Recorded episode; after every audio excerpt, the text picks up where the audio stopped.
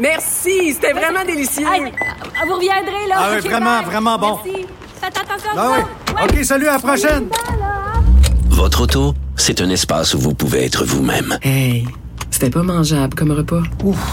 Elle mérite d'être bien protégée et vous méritez d'être bien accompagné. Trouvez la protection la mieux adaptée à votre auto avec Desjardins Assurance et obtenez une soumission en quelques clics sur desjardins.com.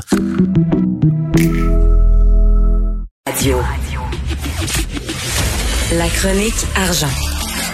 Une vision des finances pas comme les autres. Nous parlons avec l'excellent Yves Daou, directeur de la section argent du Journal de Montréal, Journal de Québec. Euh, Yves, je regardais ça tantôt, il y avait Fabien Major à la télévision euh, qui euh, parlait de la dégringolade des marchés partout à travers le monde. La bourse porte très mal aujourd'hui. Hein? Oh boy. Ben, écoute, déjà, même en Europe et en Asie, là, ça commence à... Mais tu sais comment c'est volatile, la, la bourse. Hein? Il y a des journées, même pendant les périodes difficiles de Trump, là, il y avait des hausses. Euh, mais là, ça semble toucher tous les secteurs, hein, les secteurs de la technologie, etc. Donc, je pense que ça va être fébrile et Ouais. volatile là, jusqu'à l'élection. là. Je, je pense que... Je pense que c'était mieux de t'a- t'asseoir sur tes, euh, ton, ton argent sur ton matelas juste euh, jusqu'à temps de l'élection de Trump. Oui, oui, ça va être euh, ça va être des hauts puis des bas. Euh, bonne mauvaise nouvelle, Keurig qui ferme une usine de cafetière qui a été fondée en 1947.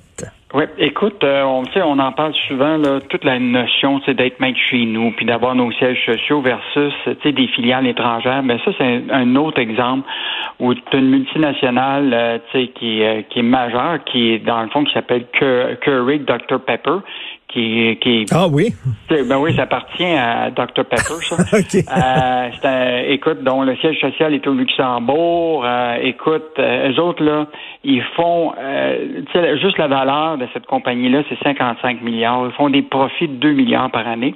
Et là, ils viennent de fermer une, une usine qui faisait des cafetières, euh, écoute, depuis 1947 au Québec. Ça a été fondé par un, un, un Manitobain qui s'est installé au Québec, au Québec, qui a fondé cette usine-là. euh, puis euh, il y avait une centaine d'employés qui étaient là. Ça faisait 73 ans que ça existait. Et Ah donc, ouais. euh, ben là, hier, ils ont annoncé qu'ils fermaient euh, l'entreprise complètement, puis déplaçaient toute la production euh, en, en Asie. En Asie, hein. ben c'est ça. Eh La ouais. mondialisation, il y a des gagnants dans la mondialisation, puis il y a des perdants dans la mondialisation. Ben, je te rappellerai, là, tu sais, quand tu as des filiales étrangères, je te rappelle, par exemple, Mabé, je sais pas si tu te rappelles de ça, dans le Montréal-Est, là, qui avait des milliers de travailleurs, tout a été déplacé au Mexique. Euh, Ah, Dare, tu sais, les biscuits Dare qui fait les Whippets, là, euh, euh, les biscuits Whippets, là, sont Oui. euh, fabriqués ici à Saint-Lambert. Ferme son usine en 2000, euh, 2021. Quitte, tu comprends-tu, pour produire ailleurs? Ben, écoute, c'est wow, c'est une des raisons pourquoi Trump s'est fait élire aux États-Unis, hein, parce que Joe Sixpack, là, qui perdait sa job parce que l'usine a délo- délocalisé puis s'en allait en Chine, ben euh, Donald Trump, il parlait pour ce gars-là. Là. Mhm. Écoute, euh, je pense que le virage nationaliste de peut-être Mme Anglade va peut-être nous aider. Écoute, On verra, mais euh, tu, sais, tu me fais rire parce que tu dis Dr Pepper. Écoute, je pense que ça fait 40 ans que j'ai pas vu quelqu'un boire du Dr Pepper. Je sais même pas si ça existe. C'est comme le Mountain Dew. On, on buvait ça quand j'étais jeune. Je te reviens sur le, le virage nationaliste de, de, de Mme Anglade parce que tu en as parlé tantôt à LCN. Il faudrait juste rappeler à Mme Anglade que c'est elle qui avait applaudi l'achat de Rona Parlos. Oh. C'est elle qui avait aussi applaudi la vente de ces séries par euh, Airbus. Juste un petit rappel. Oh, c'est bon ça, Yves. C'est très bon ça. Des fois, on, a, là, on est amnésique on se rappelle plus de Ben ce oui. ont dit. Ben non, c'est bien ça. Adieu aux généreux touristes américains à Mont-Tremblant.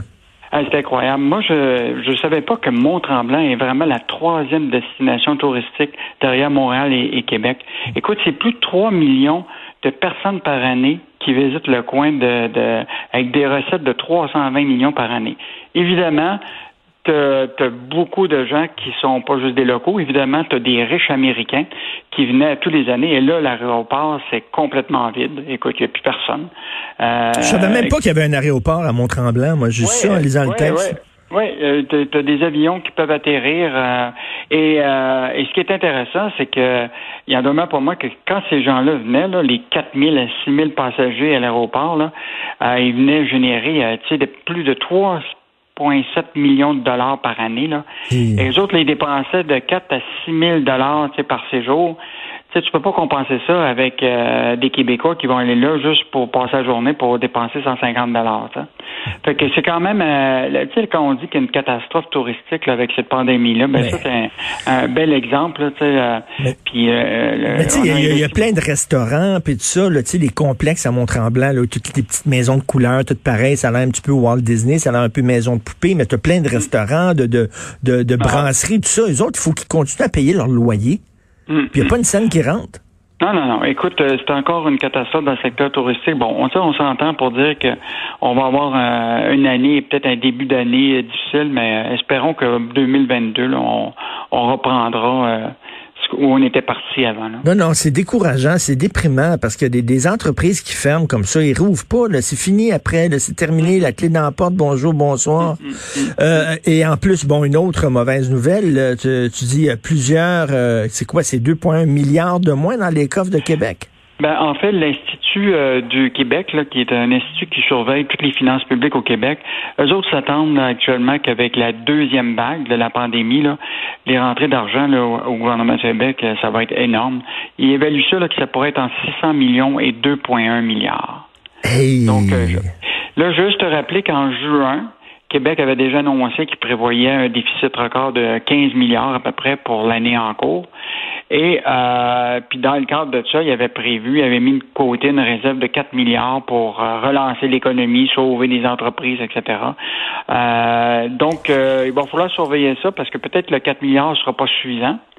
Puis euh, l'autre chose, c'est que ce que l'Institut de, de- de- du Québec dit clairement, là, c'est que il faudra regarder là, justement la mise à jour économique de Éric Girard, qui est le ministre des Finances, qui doit être annoncé le 12 novembre, là, si notre déficit va être plus grand que, que prévu. Parce qu'oublie pas, les sociétés d'État, tu sais, l'Auto-Québec, Hydro-Québec, euh, euh, même la SAC, tu comprends-tu? Euh, ils ont déjà annoncé que leurs dividendes qui reversent à tous les années, là, ça, c'est les vaches à lait qui donnent beaucoup d'argent pour financer le service public, là, vont peut-être en donner moins, là.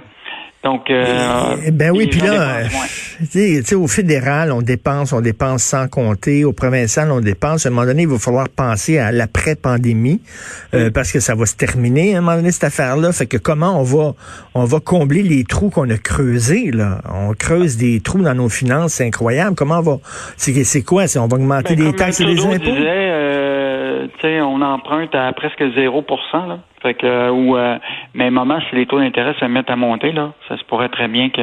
Bon, au Québec, tu sais qu'on a le Fonds des générations. On a quand même mis beaucoup Mm. d'argent pour. euh, pour euh, pour les, les années à venir, c'est un fonds qui est quand même plusieurs milliards. Peut-être qu'on ça va nous aider à passer à travers cette Tout à fait. Mais Justin Trudeau me fait peur parce que sa seule solution, c'est ah ben là, c'est parce que les taux d'intérêt sont très bas. Ben, je comprends, M. Trudeau, les taux d'intérêt sont bas, mais tout ce qui descend remonte. Et euh, il s'agit que ça monte de, de, de 0,001% puis qu'on va être pris à la gorge. Merci beaucoup, Yves Daou. Bonne plaisir. journée. Salut. Au revoir.